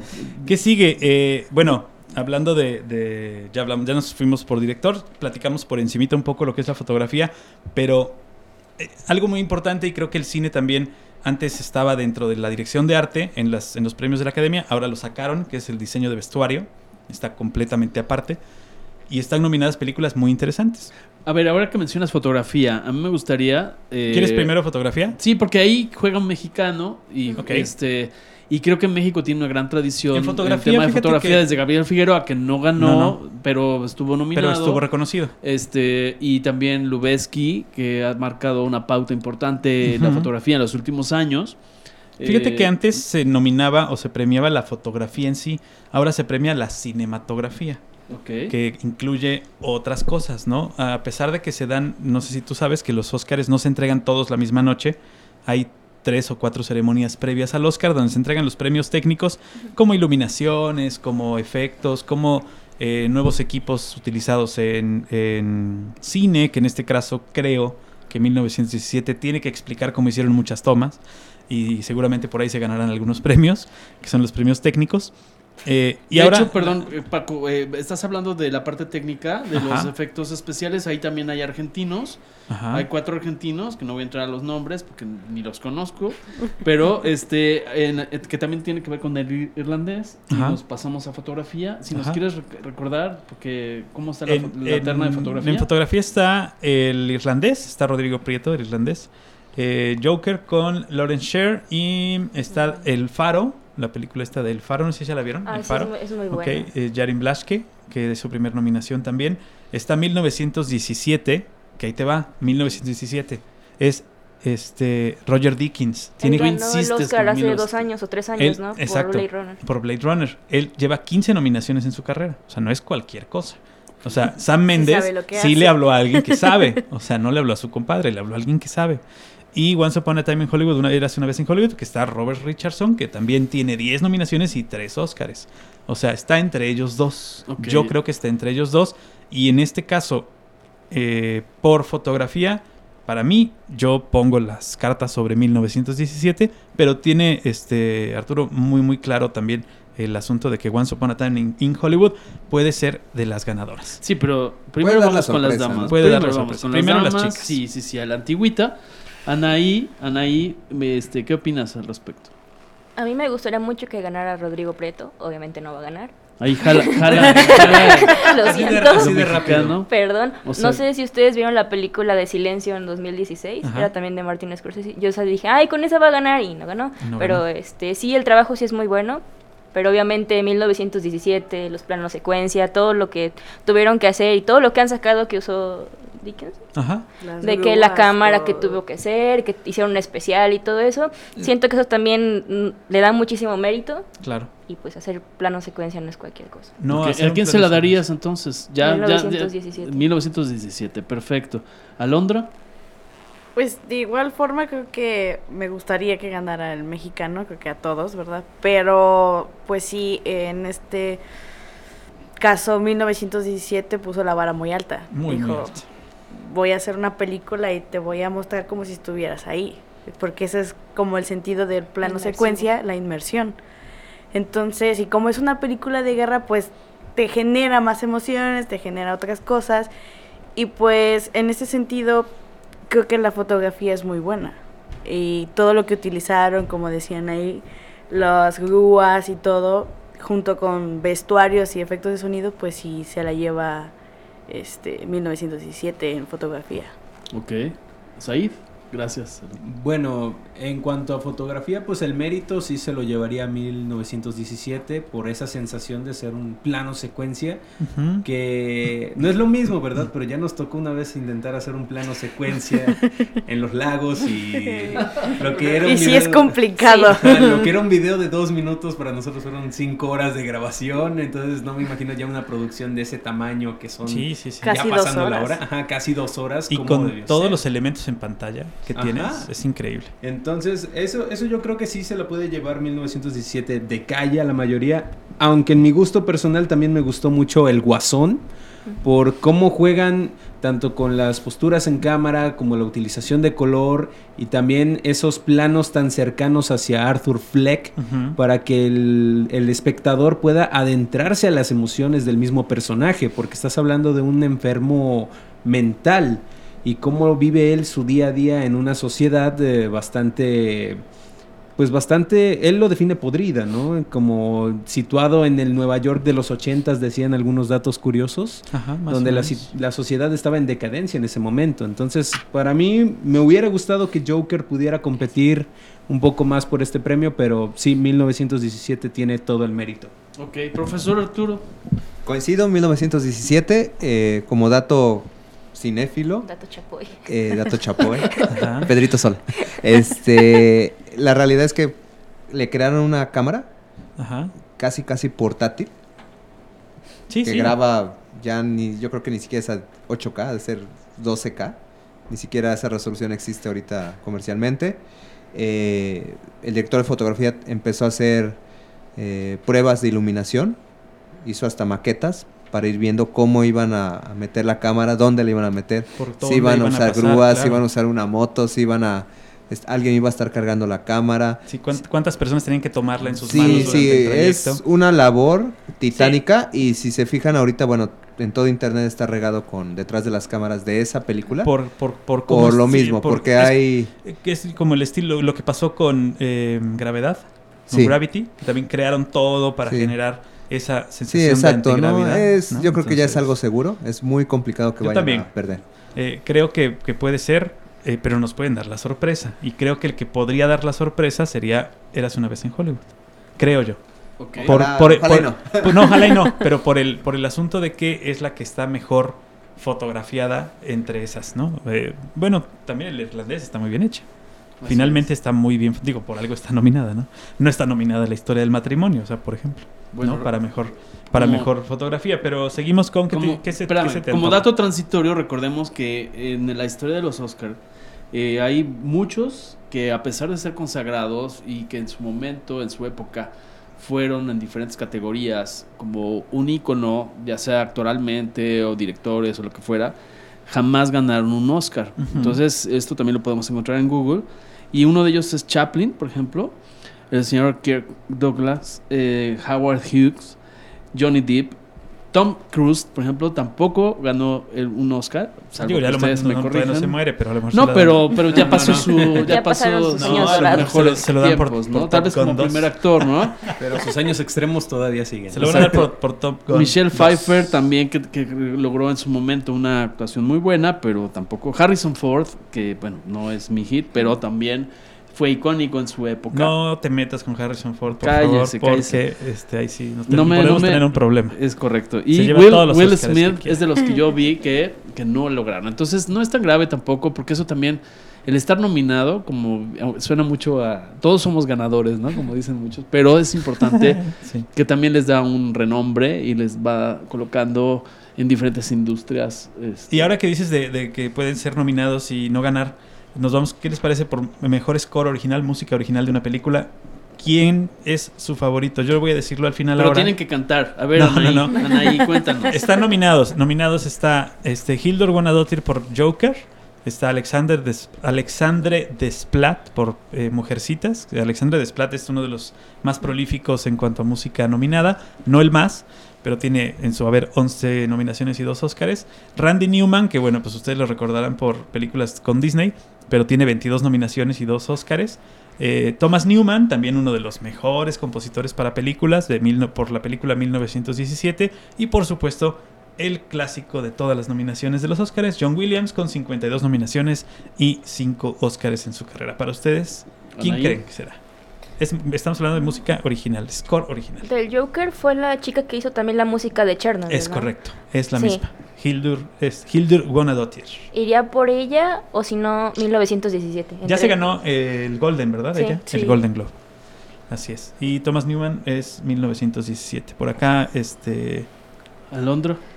A mí me quedo con la de Joker, sí. Me gustó mucho Muy bien la, hecha, ¿va? la Le música. queda Quedaba perfecto. como Sí, sí, para sí. cada escena, incluso Yo no sé cuando si en Islandia les dedi- se veías que a él eso se perdía como en su viaje, la Ajá. música era perfecta para tanto para el baile como para cuando le hacían el close-up a la cara. La Todo, música todo lo quedaba acompaña perfecto, en una ¿no? perfección. Exacto. Sí, sí, sí. Ok. Yo creo que también está muy bien hecho. Said. Pues yo fui a ver la del Guasón dos veces, no menos, como cinco, pero... este, Aquí tenemos en un fan, por si en- no se habían dado cuenta. No, no, en, la- en las cinco ocasiones eso el que tuve copete, la ¿verdad? oportunidad de verla por diferentes razones, ¿verdad? Este, Exacto, Ah, para poder ver. Ahora una cosa en entiendas el cabello azul, casi verde. no, eso no tiene nada que ver. Eh, uno de los elementos más llamativos de la película definitivamente es la musicalización, porque te atrapa, o sea, es bastante ad hoc con la temática de la película. Ajá. Y a pesar de, de que ganó el Globo de Oro, yo sí querría que gane el Oscar, aunque John Williams, siendo ya su nominación número 52, también puede dar la pauta de que puede llevárselo este año. Porque musicalizar una película como lo es Star Wars también es algo bastante complejo ya que estás hablando de guerras en, las, guerras en el espacio, ¿no? Y una franquicia bastante rentable como lo es Star Wars. Además es la última de Star Wars. O sea, la Exacto. última película. Esa también podría ser como el- la cereza del pastel porque no se va a llevar otra. Exacto, o sea, en realidad Star Wars no tiene muchas nominaciones Ajá. a los Oscar, entonces yo no veo por qué no este mejor sonido se lo podría llevar, aunque me gustaría que gane la chica de El Guasón. Del Guasón, así es, Arturo. Yo creo que la chica del Guasón. Y si no lo gana ella, probablemente va a ser John Williams. John Williams, ¿no? Que es Eh, el favorito. Tal vez el mérito de esa película es que hicieron una remezcla de los temas clásicos Ajá, para exacto. implementarlos en la última película. Sí, sí, que es que- que le complicado. quedó bastante bien, ¿no? O sea, creo, creo que quedó Sí, bastante sí, bien. que- la verdad. quedó bien, más no es memorable, porque No, no, hay un tema nuevo. Ajá. Entonces es la parte donde, pues yo creo que sí. Yo Puede creo que se perderla, lo- ¿no? Sí, lo va a perder, yo creo.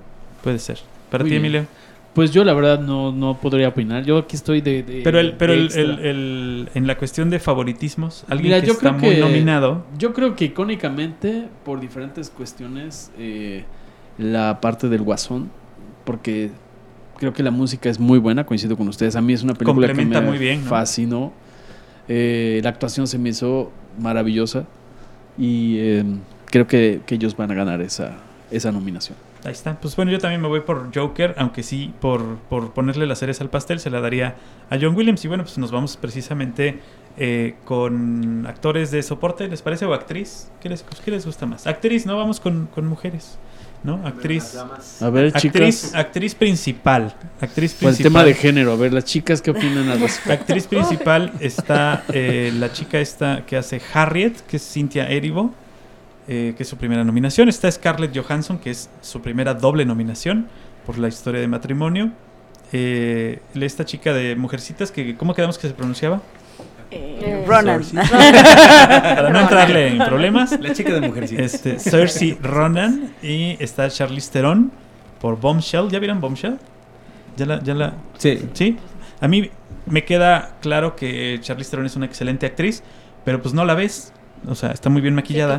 Exacto, está muy bien maquillada, sale muy bien maquillada. Yo le daría el, el Oscar al maquillaje, más no a la actriz. Exacto. Eh, y Renée Zellweger, que la verdad es que me impactó verla en la entrega de los Golden, cómo está después de lo que era Renée Zellweger y ahora interpretando a Judy Garland, que lo hace muy bien, hay que reconocerlo, lo hace muy bien. Sin embargo, creo que está bastante complicada esta, esta categoría. En mi, a mi gusto, yo todavía no sé a quién se lo daría. Así. Chicas, defiendan a las actrices de reparto. Está difícil, está bien difícil de veras. Pues como tal una favorita así que diga se lo doy a ella, como que todavía no, estoy completamente Yo tampoco estoy decidida. convencido. Yo se lo daría a Scarlett Johansson nomás porque está bien bonita. Pero nada más. Bueno, ya Pero seríamos no- dos. Exacto, pero nada Tres. más. Tres, cuatro. Está, ya. Es Sí. más, Todos. pasemos a la siguiente categoría. Ya se la dimos a Scarlett. Pero nos, nos matarían todos si, dijimos, si nos quedamos en esa historia. Sí. No, no, no. Sí lo hace muy bien. Scarlett lo hace muy bien. Pero no creo que sea su Oscar este.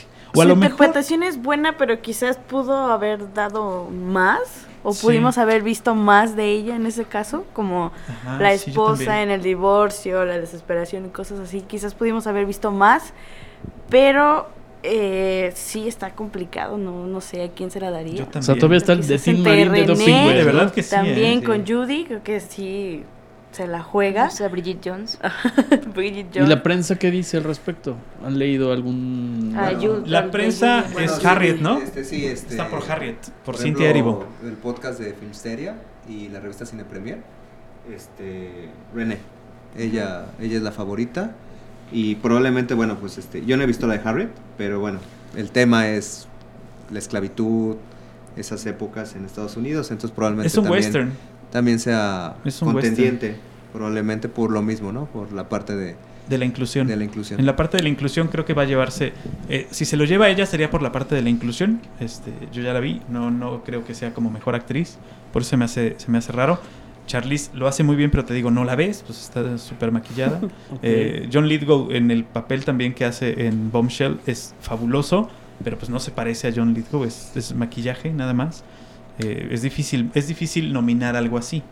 Pero bueno, eh, estamos en Anaí, esa, ¿no? Anaí, perdón, Said, eh, Anaí como que se hizo, hizo Como que no quiso como que a tampoco, mí no me tampoco pregunten. quiso. A ver, Anaí. No, es que tampoco sé ¿Ya cuál. ves? Estamos, está bien no. difícil. Este, mejor actriz está bien difícil. Eh, de- creo que está más fácil la actriz de soporte, ¿no?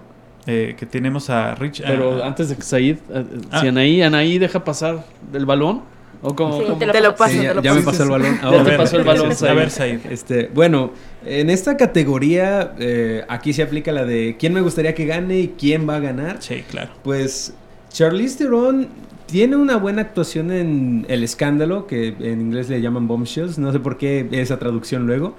Pero Bueno, sí, esta ese sería un película... programa completo. Exacto. Entonces, creo que...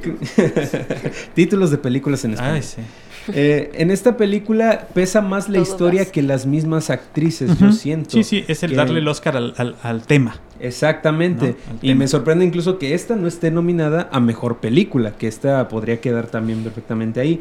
Scarlett Johansson hace un gran papel como la esposa de Adam Driver en Historia de un matrimonio, pero si lo ves de un trasfondo, sí, son actores y cada uno tiene su método, pero el reto no es grande. O sea, interpretar a una esposa en medio de un divorcio.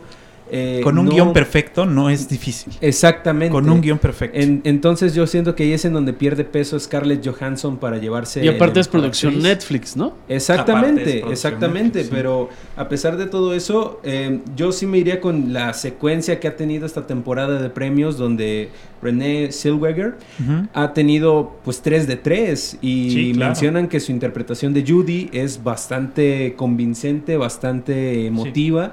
Y en realidad es impresionante ver una transición de una actriz que empezó en la comedia, ahora sí como un Top Phillips, pero ella actuando en películas con Jim Carrey y así. Yo la recuerdo por Irene Yo y mi otro yo, Ajá.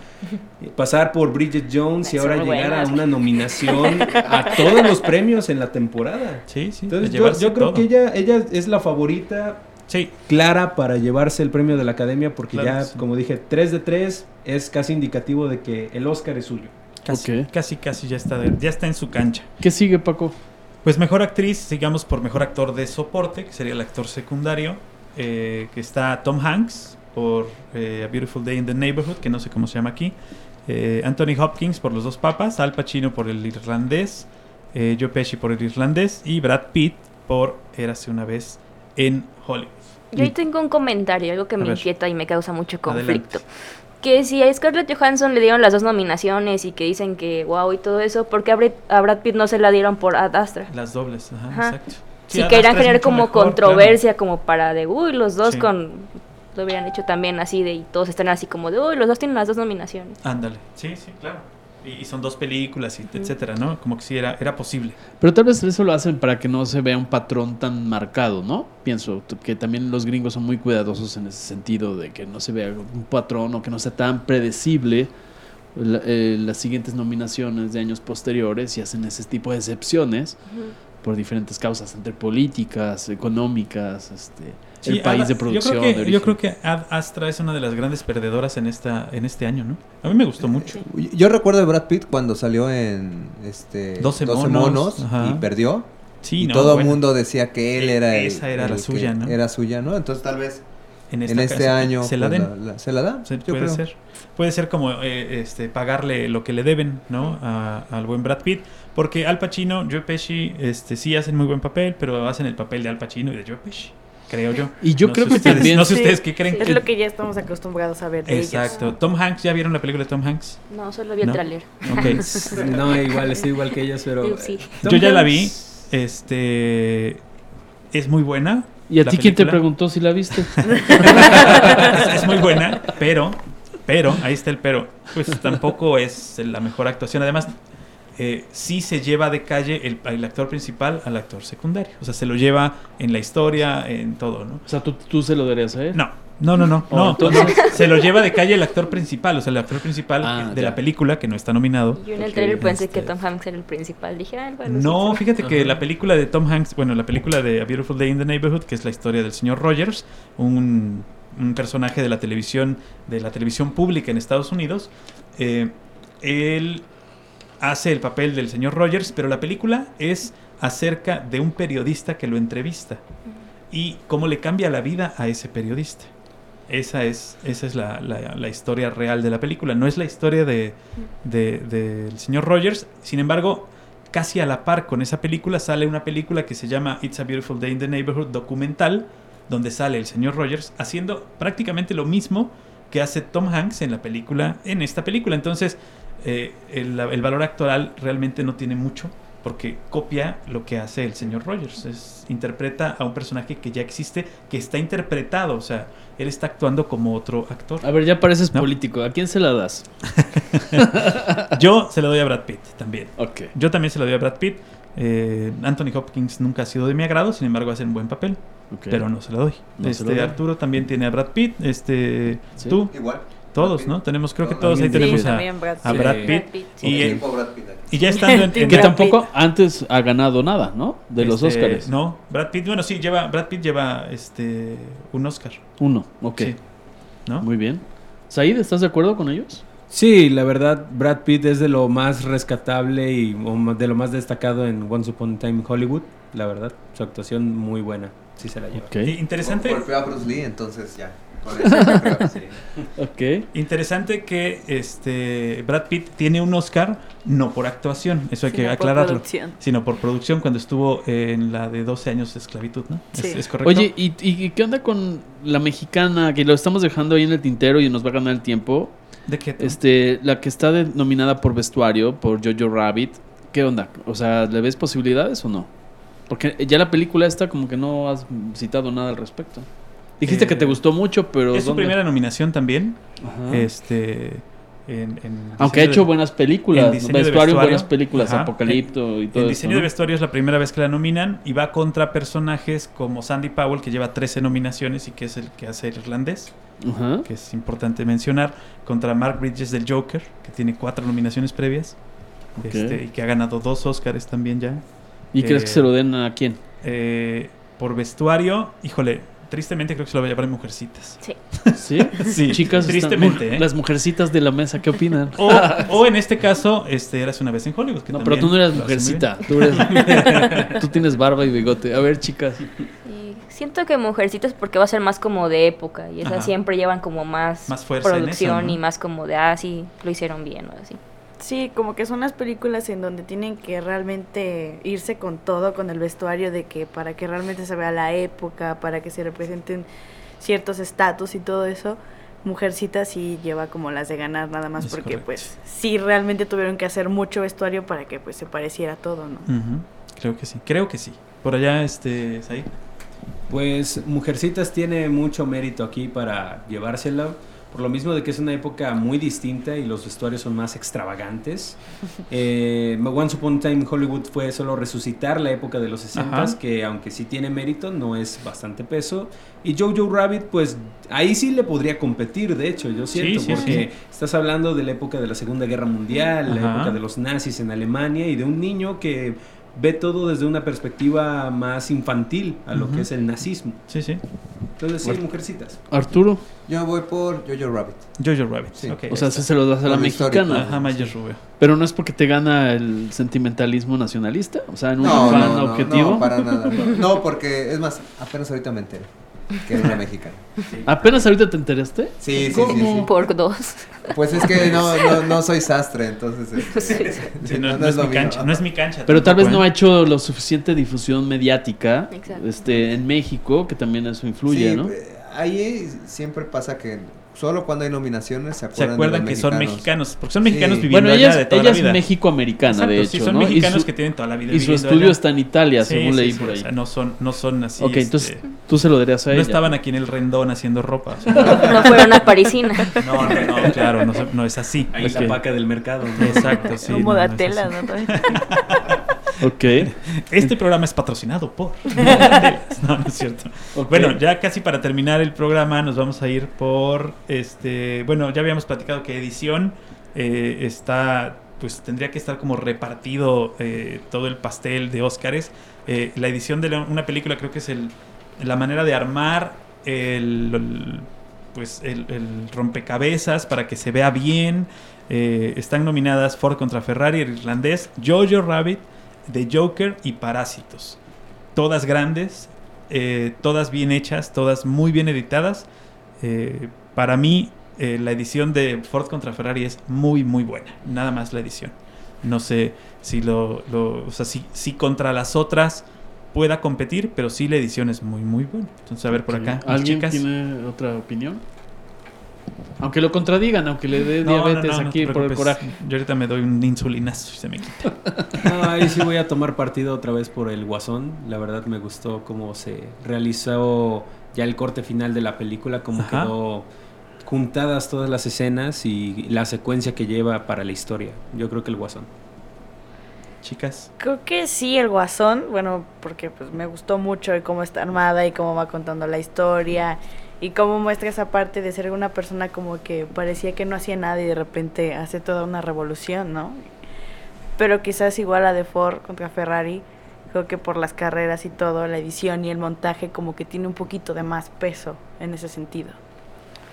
Sí, igual Joker me gustaría que ganara, pero no he visto lo de Ford vs Ferrari, pero lo que me han dicho de lo que viene el trailer y así, tomando en cuenta que las escenas de acción y todo eso tienen cierta complejidad para todo, sí, a lo mejor y sí. Ok, Arturo, ¿ya se durmió? Yo creo que Ford contra Ferrari. También. Eh, sí tiene una complejidad, pero también podría ser Parasite. Porque al final de cuentas Sí, es muy bien. le, da- hecho. le da un estilo Sí, sí. muy, muy, muy, ¿No les pasó muy, muy, muy de una historia que empieza, que, empieza que te lleva de la mano y, y te va hundiendo y hundiendo y Sí, hundiendo? sí, ¿no? Sí, es muy bueno. Eh, ¿No les pasó con Parásitos que les llegaron a oler? En el momento en de- donde ellos, su pelea contra el drenaje, no, no les llegó el olor del drenaje. Es- a mí me encantó. Eh, digo, no el olor, me encantó verlo. me encantó verlo. qué rico Cada quien sus gustos. Mm, qué rico huele. Drenaje. Colonia, olor a drenaje. Número 5. Aguas negras. Mm. Aguas negras número 5. Ok. Bueno, mejor maquillaje. Mejor maquillaje. Ya así pasa, así pasa. Así se hacen los chismes. Así se hacen los chismes. El mejor maquillaje, a ver. Mejor maquillaje está, eh, ¿cómo se llama aquí? El escándalo, Bombshell. Eh, está Joker, está Judy, está Maléfica y está 1917. Difícil también para maquillaje eh, esta, esta decisión de la academia, pero creo que si nos vamos específicamente al maquillaje, la del escándalo está muy bien hecho el maquillaje. Muy real. No sé si ustedes... Creo que Said está de acuerdo. Es que en realidad sí se ven muy distintas las protagonistas que son Nicole Kidman y Charlize Theron. Por eso sí, yo me gustaría que ganara este el escándalo. Pero a como se ha visto que últimamente en los premios de la academia el maquillaje no cuenta mucho con la película, puede que hasta se lo lleva maléfica. No, no dudo que se lo puede Que llevar. esos pómulos, alguien tiene que hacer esos pómulos. Y sabes qué? Que también Esas prótesis. para que Disney no, se vaya en cero también, para que Disney no se vaya en cero. Bueno, Sí, por por, ahí. Disney tiene probablemente un Oscar asegurado, pero es el mejor corto animado. Mejor corto animado. No, Sí, a mí me gustó más la otra. Es el de La- Kid Bull. Ah, no, pero ya viste la otra, la de la de este, la de Sony. A mí me gusta mucho más que la Ah, de, ese no que la de que la de Pero, se llama Amor de Amor de cabello, Hair Love. Pero fíjate que el de Kid Bull sí hizo está viral. O sea, anduvo por todos Sí, ¿La lados. del sí, sí. perrito? La del Sí. perrito y Ah, el los gato. perritos venden. El Sí, perrito y el los gato. venden, ¿eh? No, pero chequen, chequen de verdad esa de, de ¿Todo Hair Love, así, este, ojito de Remy cuando la vean, la verdad está muy bonita. Es un, un cortito que hace este Matthew Cherry y Karen Rupert, que está muy, muy, muy bien hecha. Yo creo, en corto animado ahí sí me voy por, por Hair Love. Eh, las otras están muy bien hechas, pero sí, este, Kid Bull eh, creo que no se la va a llevar, creo yo, ¿eh? No sé. Eh, ¿Qué más nos falta? Los- Este, Bueno, nada más para recapitular, por ejemplo, los temas principales. El Guasón tiene 11 nominaciones. Ajá. El irlandés, eh, había una vez en Hollywood y en 1917 tienen 10 respectivamente, si Ujú. no estoy mal. Informado. Eh, más o menos en resumen, ¿cuántos premios se va a llevar, por ejemplo, el Guasón? Quedamos que el de actor principal. ¿Y qué Ajá. otro?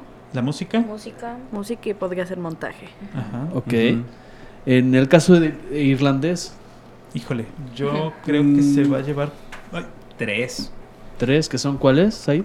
Mm, tal vez la de mejor guion. Ajá.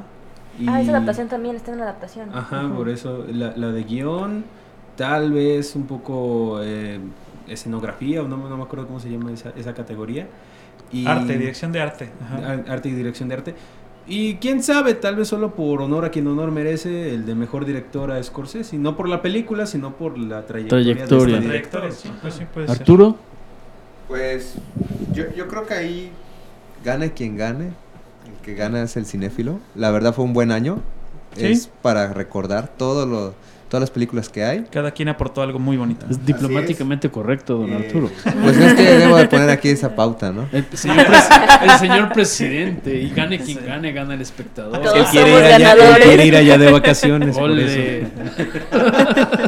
En mi época se decía dar el avión. Digo, hablando de sorteos de avión. Ok.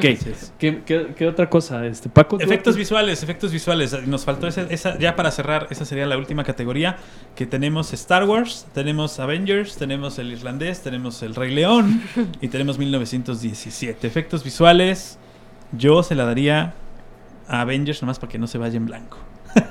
pero Sí. porque esa sería así como lo que yo que quisiera, sí. pero la verdad es que se la va a llevar 1917.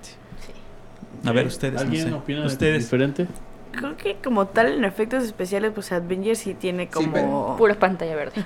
pura pantalla pesa, verde. pesa más Avengers. Eh, Sí. ya, En ese este, sentido, sí. Viendo todos los Oscars de efectos especiales que les dan hacia atrás, Ajá. sí. Son Y aparte que- es la más taquillera en el mundo en este año. Por Ah, les la, la millonada que se utilizó para producir nomás la película. Claro, ¿cuántos años se? Avengers y si no Rey León por el apartado de que nada existía.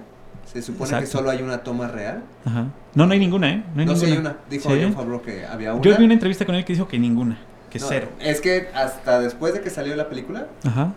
dijo, bueno, sí hay una real y se las dejo de tarea.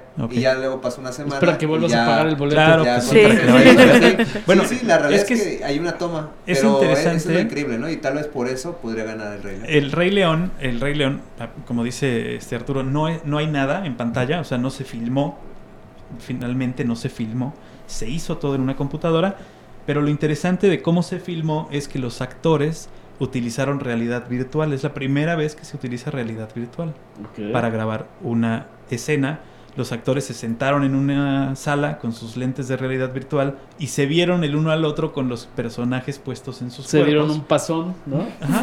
Se dieron un pasón- viaje. un viaje en 3D y así pudieron hacer la, la, la parte in- de interactuar con cada uno de los actores. Es la primera vez que se utiliza esta técnica y John Favreau es el primero que lo hace. Eso también tiene lo suyo. Ok. Les digo, no, es, no fue lo máximo, pero no, a mí la película no me encantó, pero tiene lo suyo en cuanto a técnica. Ok, vamos a la, a la última ronda y no estamos tomando nada. Estamos hablando de... Me gustaría que cada uno de los invitados nos diera su apreciación, su matiz más importante de lo que va a ser esta... ¿Qué, qué edición es de los Óscares? ¿92? 92. Este, tiene mi edad. ¿Tiene tu edad? Exacto. Entonces, me gustaría que Anaí nos dijera un poco su, su comentario principal sobre lo que va a ser esta entrega del ¿Qué Oscar. esperas del Oscar? A ver. En un mundo ideal se esperaría que dejaran de ser tan políticamente correctos, Ajá. pero siento que esta edición va a ser como la del 2016 de los Oscars son muy blancos. No sé si recuerdan Sí. que sacaron esa campaña. Sí. Siento que va a ser más o menos lo mismo. Y eso ya no lo comenté, pero todavía sigo enojada por lo de la que no nominaron a la directora de Mujercitas. Ajá. O porque no hay mujeres nominadas y todo eso. Pero eso ya es muy, a- en mi no muy humilde opinión. Sí, dejaron fuera a las mujeres esta vez, ¿eh? Es- es- El Estado es opresor, ¿no? El- sí, no sí, esta vez, exacto. desde hace varios años, pero Sí, sí, bueno. pero, pero me refiero a que, que era muy claro porque en otros premios sí se les tomó en cuenta y en este no, Que es como el de los viejitos. Ese es muy buen punto. Pero, y que aparte habían sido políticamente correctos, eh, habían intentado ser políticamente correctos durante algunos años y esta vez dijeron, Así como Arturo. pues no hay, o sea, no hay directoras, puros directores y a ver qué pasa, ¿no? Además, digo, son un montón de películas, pero no haber incluido una. Ok. Alondra, ¿cuál sería tu comentario antes de que Arturo, perdón, aquí van primero las damas, mi querido Arturo, políticamente correcto. Yo he dicho nada. Bueno, espero que las nominaciones o como lo íbamos mencionando nosotros, que vaya siendo así como las que decíamos el Joker en tal o así, que no haya como lo que decíamos del patriotismo, que vaya a resultar siendo que mejor película la de Ferrari, porque estaría como que complicado el asunto. Sí, sí. Pero entonces también que no se vayan como por lo políticamente correcto, ¿no? Que realmente se vayan por la esencia de la película, el guion, la cinematografía, la fotografía, todo, ¿no? El sonido.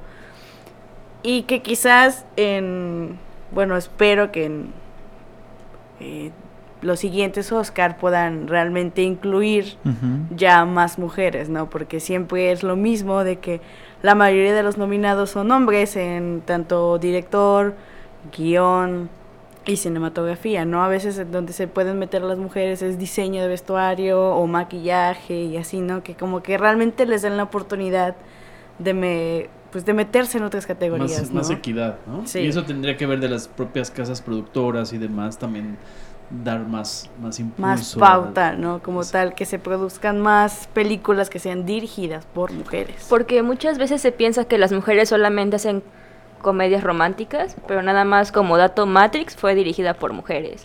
Una película que se llama Tierra de Nadie, que es como también bueno, fue- Matrix, Matrix no. Matrix fue dirigida por hombres. No, fueron dos mujeres. Eh, que eran hombres cuando sonar, que eran hombres cuando van a- dirigieron Matrix. Ah, ok. Eran hombres, pero pues son mujeres. Son mujeres. Sí, sí, sí, espérame, son mujeres ahora, pero Ah, eran hombres cuando dirigieron Matrix. Rayos, es bueno, solo importante. Tierra de Nadie entonces. Sí, es importante. Recorcho. Re- es importante Rayos. reconocerlo. Que los hermanos Wachowski después pasaron a ser las, Las hermanas, hermanas Wachowski. Ándale, Sí, ¿ves? es, es importante reconocerlo, digo, pero, pero sí. es Paco Chapoy, sí. Paco no, no, no. Es que es bien raro que dos hermanos que son directores, los dos pidan un cambio de sexo y los dos ahora son directoras y son las hermanas Wachowski. Las O sea, hermanitas es, Vivanco. es así como, como a mí se me hace más, más show que feminismo, la verdad. Perfecto. Arturo, perdón, vamos a cambiar el orden un poco porque el profesor, diplomáticamente correcto. No, mejor Arturo. Eh, pues, pues yo que espero, bueno, este año va a ser sin presentador, hasta donde yo me quedé. Son puros este Eh, solo van a ir pasando los, los actores, directores, ajá. etcétera, a, a Los hacer de, premios. ajá. Y pues ojalá no se equivoquen Yo al creo entregar las equivocar. estatuillas para recordar cómo años fue. fue. La La Land. Sí, todavía me duele. Entonces, pues espero que no haya esos errores. De ahí en fuera, pues espero que los musicales estén bien. Sí, pero le va a hacer Eh, falta la comedia, ¿no? Sí. A- al menos yo espero que salga eh, la canción de Elton John y que la, la la toquen en vivo. Yo espero. Este, porque, bueno, yo creo que esa... No, no hablamos de eso, pero yo creo que esa canción va a ganar como mejor nos canción faltó esa, nos faltó esa categoría y creo que hay- hay, que Este- platicarla. Eh, están nominadas y rápidamente ahorita que lo toca Arturo, mejor canción original está I Can Let You Throw, My- Throw Yourself Away de Toy Story 4, está I'm Gonna Love Me Again de Rocketman, producida, este, escrita por Elton John y Bernie Taupin y está por ahí eh, I'm Standing With You de la película de Breakthrough, que es la única nominada de esa, de esa, de esa película.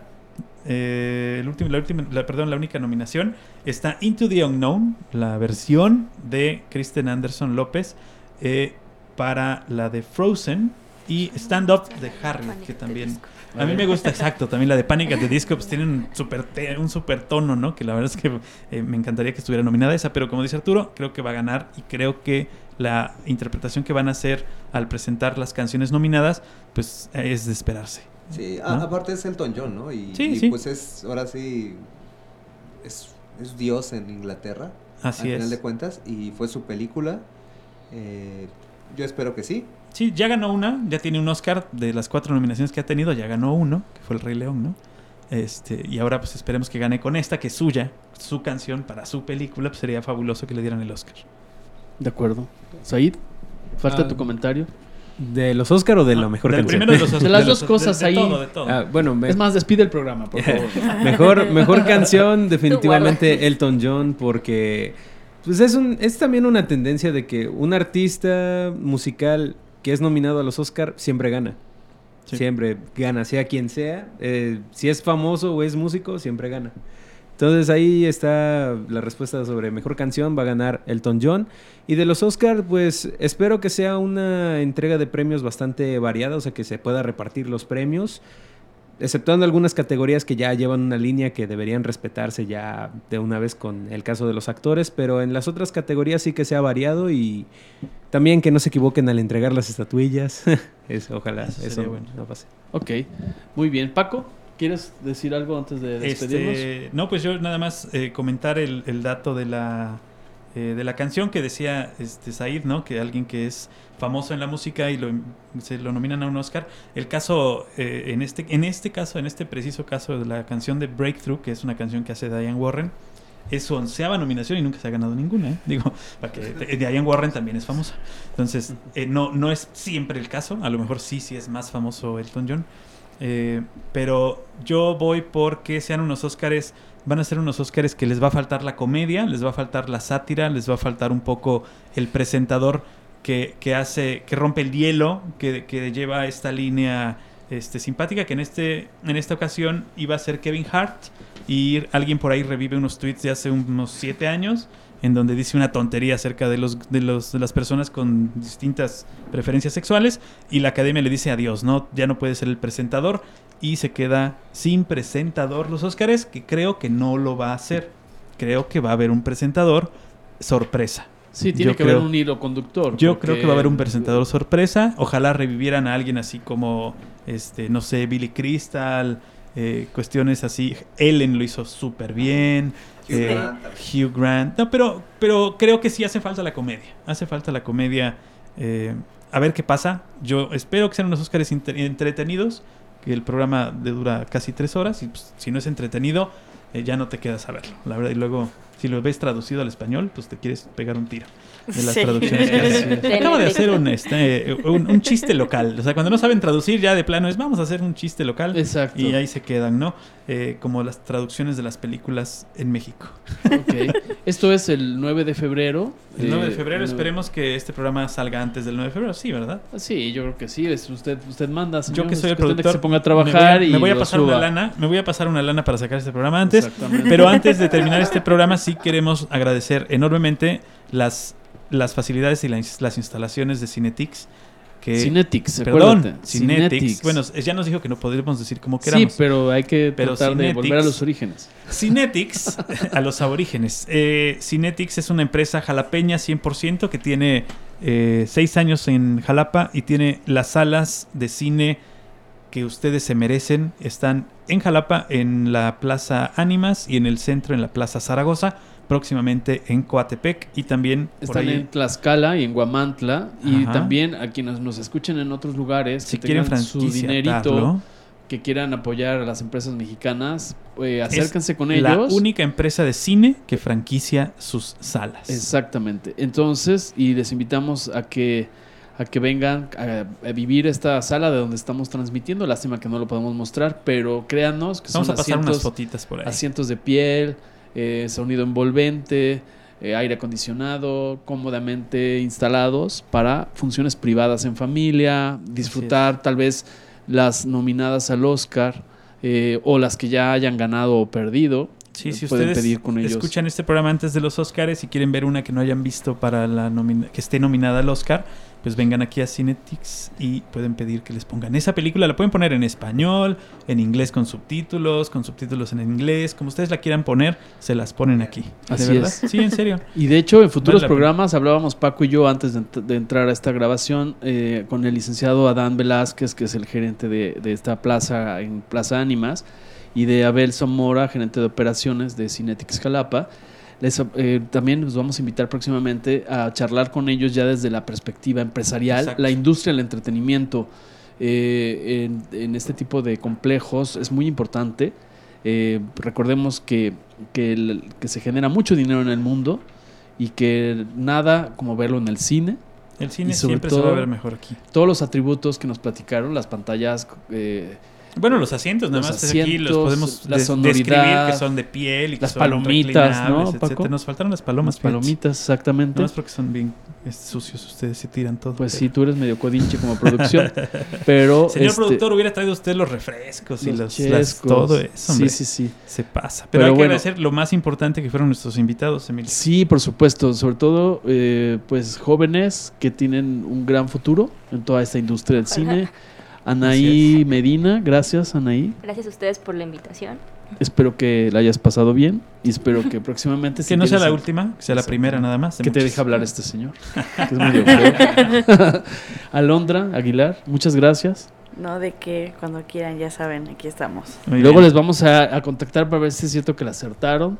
Ah, sí, sí, sí, hay que hacer el post. Hay que hacer el post. Exactamente. La post fiesta de, de, de los Óscares la podemos hacer vía La tornaboda. Exacto, el tornaboda. La, exacto, sí. Los, este, sí, claro, los Los chilaquiles de los Óscares. ¿no? Los chilaquiles de los Óscares. Said Barradas, muchas gracias. Muchas gracias por la invitación, estuvo muy padre la plática. Estuvo cotorrón, ¿no? Sí. Muy bien. Y señor diplomático, Arturo, su excelentísimo embajador de No, la gracias por la diplomacia. invitación. Esperemos hay otra ocasión para grabar otros temas. Claro Sí, que claro. sí, ejercicio, Este, porque es un gran instructor. Venimos todos, cuidado. Gracias. Así es. Muchas gracias, Paco. Emilio, muchas gracias por, por haber este, participado en este programa. Recomiéndenos. Recomiéndenos. Y ya saben que si nos escucharon por error, pues qué bueno que llegaron hasta acá. Y bueno, pues escúchenos, coméntenos y compártanos. Exactamente. Y escuchen otros temas que tenemos por ahí, que están 24-7. Cada jueves uno nuevo. Exactamente, pero están disponibles los anteriores. Muchas gracias y eh, nos despedimos. Hasta la próxima. Adiós. Algoritmo, Algoritmo X. Emilio Retif. Francisco Disfín. Esto fue Algoritmo X.